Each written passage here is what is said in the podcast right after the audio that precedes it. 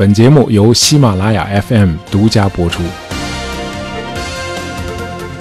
呃，在我的学生时代，我一直有一个梦想啊，就是当一名短篇小说的作家。呃，为此我还尝试写过一些东西啊，除了家人和少数几个朋友，没有给任何人看过。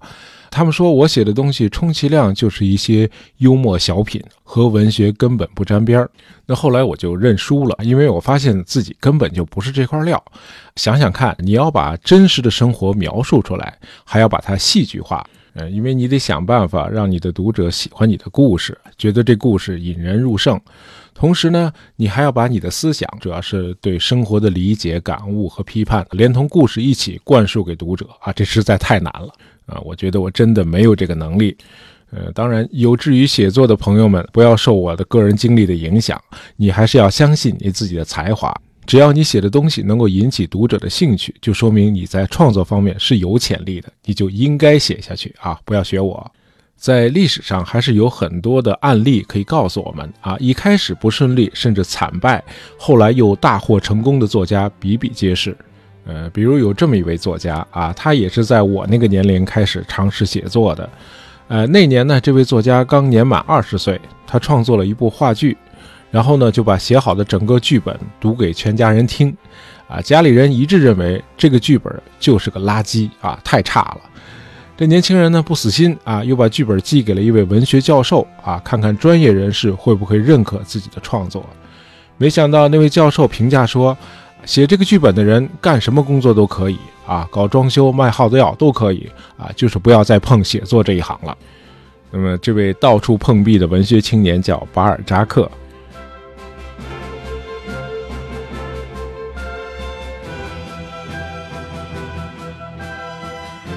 所有上过中学的朋友们，呃，至少都听说过巴尔扎克。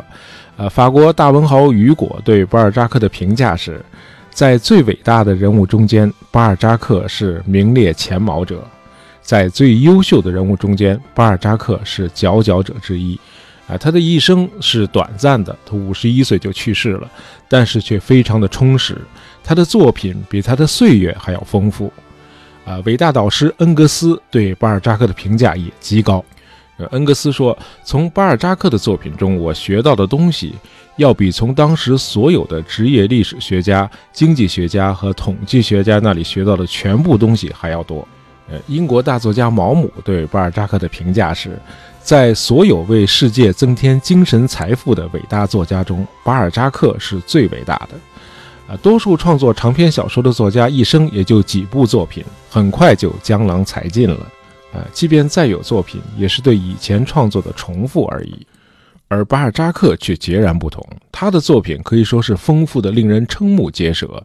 他在二十一年的时间里，一共创作了九十一部长篇和中篇小说，啊，塑造了两千四百七十多个栩栩如生的人物形象。这还没算他成名之前写成的几十本不成熟的作品呢。那么，巴尔扎克的作品可以说是表现了整整一个时代的生活，因此有人称他的作品集《人间喜剧》为一部百科全书。呃，你可能会说，巴尔扎克肯定是个天才，啊，有可能，呃，没有相当的创作才能是不大可能取得像他那样的成就的。可是，我又不太认可把一切都归咎为天才。毕竟，人和他所处的社会是很复杂的啊，任何现象都是由多种因素产生合力的结果。如果过于简单和片面的去解读，我们很难把握到事情的真相。那么，从巴尔扎克的妹妹劳伦和其他的传记作家的叙述中，我们发现，巴尔扎克是个极其单纯的人，性格并不复杂。嗯，他是喜欢沉思遐想，但总的来说是个愉快、开朗、随和、乐观的人。他最大的特点是精力充沛，富于激情。呃，毛姆把巴尔扎克的激情比作某种自然力，啊，说这种激情让他的创作就像一股汹涌的洪水冲垮堤岸，把所有的一切统统淹没，或者像一阵咆哮的飓风刮过宁静的乡村，也刮过喧哗的城市。呃，这个说法我很认可啊。我个人的体会也是，写作的激情比任何禀赋、文采和技巧都要重要的多。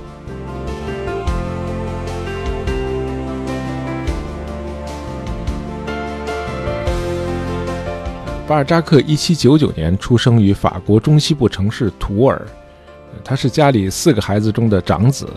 巴尔扎克的父亲虽然是农民出身，但这个人很用功，后来当上了律师，在大革命前后一直担任地方的公务员。啊，他娶了一个比自己小三十二岁的女继承人，就是说巴尔扎克的父母是老夫少妻。呃，可以说巴尔扎克是在一个殷实富足的家庭里长大的啊。上小学的时候，家里都是有仆人接送的。巴尔扎克八岁到十四岁的时候，在汪多姆一所教会学校读书。这学校对学生的管理异常的严苛啊，就像军队一样。结果赶上巴尔扎克是个特别具有反抗精神的孩子。借用《三国演义》里孔明先生对魏延同志的评价啊啊，叫脑后的有反骨，巴尔扎克的脑后就有反骨。巴尔扎克经常不去上课啊，每天都泡在学校图书馆里读各种自己喜爱的书籍。那你这样频繁的挑战老师的底线，老师不收拾你，他收拾谁啊？那小巴尔扎克冬天呢，经常生冻疮，老师就没法用棍棒来体罚他了，于是呢就关禁闭。呃，每次从禁闭室里出来之后，老师都得找他谈谈话呀，哎，问问他是不是决心要痛改前非了。呃，结果这类谈话异常的艰难啊，巴尔扎克不是一脸木讷，就是若有所思啊。老师的训斥和教诲，他似乎一点都没听到，理都不理。那老师一怒之下又把他送进了禁闭室啊，这样恶性循环导致巴尔扎克一学期里有一小半的时间是在禁闭室里度过的。呃，长大之后，巴尔扎克回忆说，这种长期的单独监禁把我变成了一个沉默的思想者。虽然那会儿我才十几岁，啊，为了驱赶周围的黑暗和孤寂，我就在内心深处营造了一个想象的世界，我编造各种离奇的故事，产生各种奇怪的念头。而在外人看来，我木讷的样子就像一个白痴，这就好比山上的瀑布，瀑布总是一刻不停地向下奔流，可是从远处看，这瀑布似乎是静止的。好嘛，一个作家的想象力居然可以这样培养出来。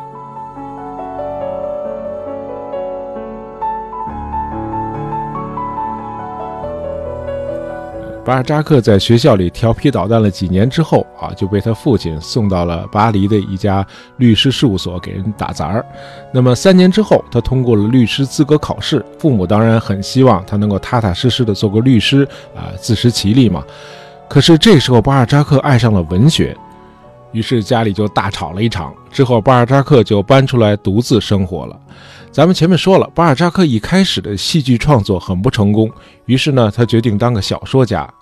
结果这个小说的创作也不顺利啊。可巴尔扎克笃信啊，只要他继续勤奋地写下去，就一定能够练出来。就这样，一连串粗制滥造的作品啊，从他的笔下源源不断地产生出来啊。没人知道他在1821年到1825年之间到底写了多少本书。呃，有权威人士说，至少有五十本。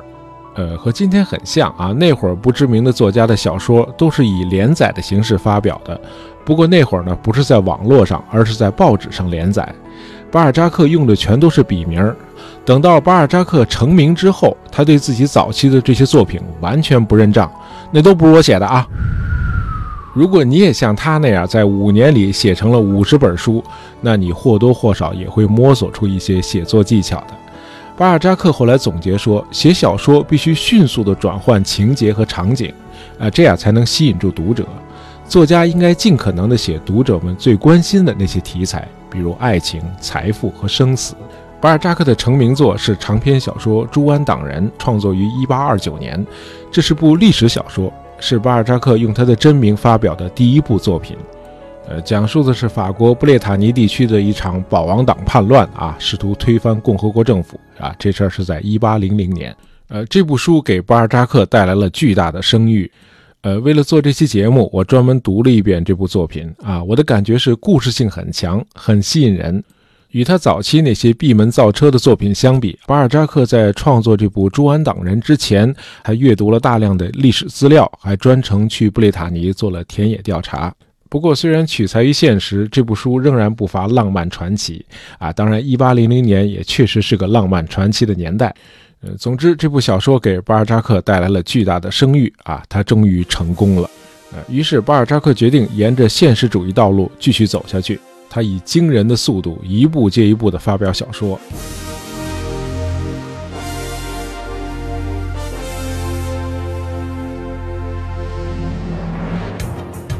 巴尔扎克是个爱享受生活的人啊，一拿到稿费，有的时候是一拿到预支的稿费，就开始疯狂的消费。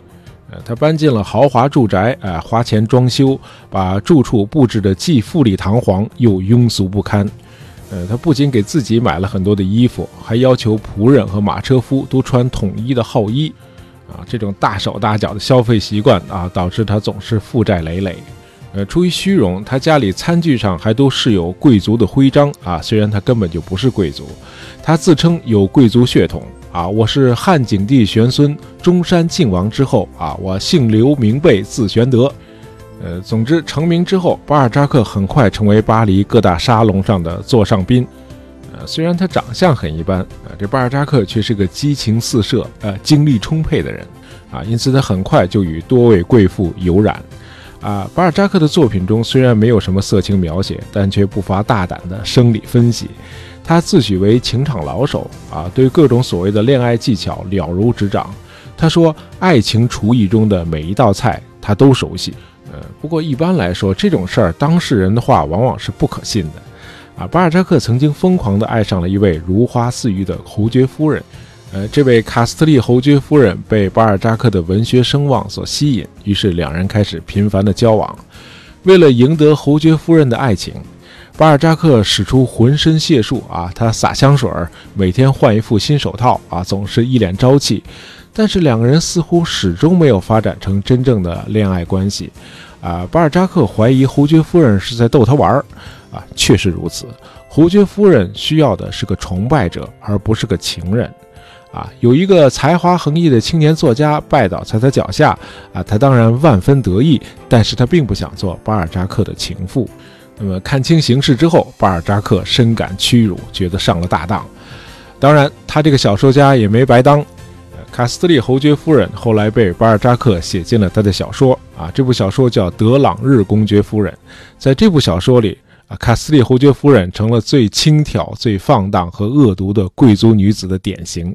呃，就在这次失恋之后没多久，巴尔扎克收到了一封从国外寄来的信，啊，信写的热情洋溢，啊，署名是一个外国女人，写信的人是艾弗琳娜·韩斯卡夫人，啊，这是个家财万贯的波兰贵夫人，这年三十二岁，巴尔扎克比她大一岁，啊，巴尔扎克这年三十三岁，可是韩斯卡夫人的丈夫年龄却要大得多。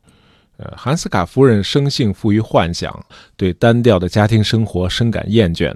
她崇拜巴尔扎克，对这位小说家产生了浓厚的兴趣。于是呢，两人就开始通信了。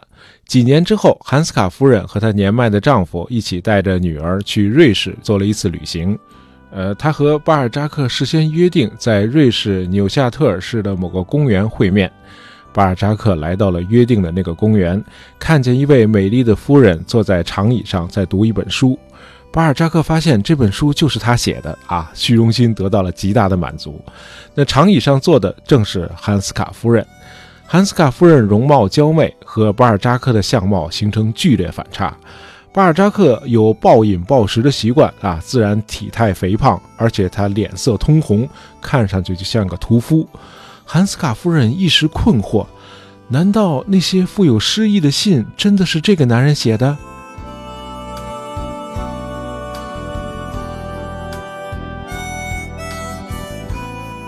呃，不过巴尔扎克炯炯有神的眼睛和充沛的精力，还是吸引了汉斯卡夫人，两人成了情人。几周之后，巴尔扎克回到巴黎，后来两人又相约在日内瓦再度会面。呃，在那里，他们共度了六周幸福的时光。呃，回到巴黎之后，巴尔扎克和一个英国女人邂逅相遇，啊，一下子就被这个女人迷住了。没想到的是，这段风流韵事上了小报的头版。啊，当时正在维也纳的韩斯卡夫人得知巴尔扎克已经另有新欢了，啊，就写信要与他断交，他准备回到乌克兰去。啊，他再也不想见到巴尔扎克了。那这对巴尔扎克来说简直是晴天霹雳啊！因为他一直在盘算着，等到韩斯卡夫人年迈的丈夫一去世，他就可以和她结婚了，呃，从而拥有他的百万家产。巴尔扎克情急之下，迅速赶到了维也纳，呃，见到了韩斯卡夫人，他百般辩解啊，试图平息韩斯卡夫人的怒气，但是韩斯卡夫人还是走了啊，两人一别就是八年。巴尔扎克回到巴黎后不久啊，又投入了那个英国女人的怀抱。为了她，巴尔扎克比以前更加奢侈无度。因为欠债，他还一度被关进了监狱。呃，离开那个英国女人之后，风流成性的巴尔扎克又和一个叫艾琳娜的寡妇同居了。那么，终于到了1842年，巴尔扎克久久期盼的时刻到了。年迈的韩斯卡先生去世了，他终于可以和韩斯卡夫人结婚了。但是在两人的通信中，韩斯卡夫人似乎仍不打算原谅他。巴尔扎克相信，只有见面才能够重新赢得韩斯卡夫人，于是他立刻赶赴冰天雪地的俄罗斯。当时，韩斯卡夫人正住在俄罗斯的圣彼得堡。果然，两人在一起的时候，韩斯卡夫人变得顺从多了，两人又重续旧情。韩斯卡夫人答应嫁给巴尔扎克，但是这个诺言直到七年之后才真正得到了履行。呃，从1832到1850年，巴尔扎克和韩斯卡夫人长达十八年的马拉松式的爱情终于修成了正果。呃，在此期间，他们还生过一个孩子啊。很遗憾，这孩子一出生就死了，因为当时韩斯卡夫人已经四十六岁了啊，搁现在也算是高龄产妇了。呃，两人虽然结婚了，但是不到一年，巴尔扎克就去世了啊。因为长期从事艰苦的写作，巴尔扎克本来很健壮的身体渐渐的垮了。在乌克兰举行婚礼的那个冬天，他的健康状况迅速恶化啊，这真的很不幸。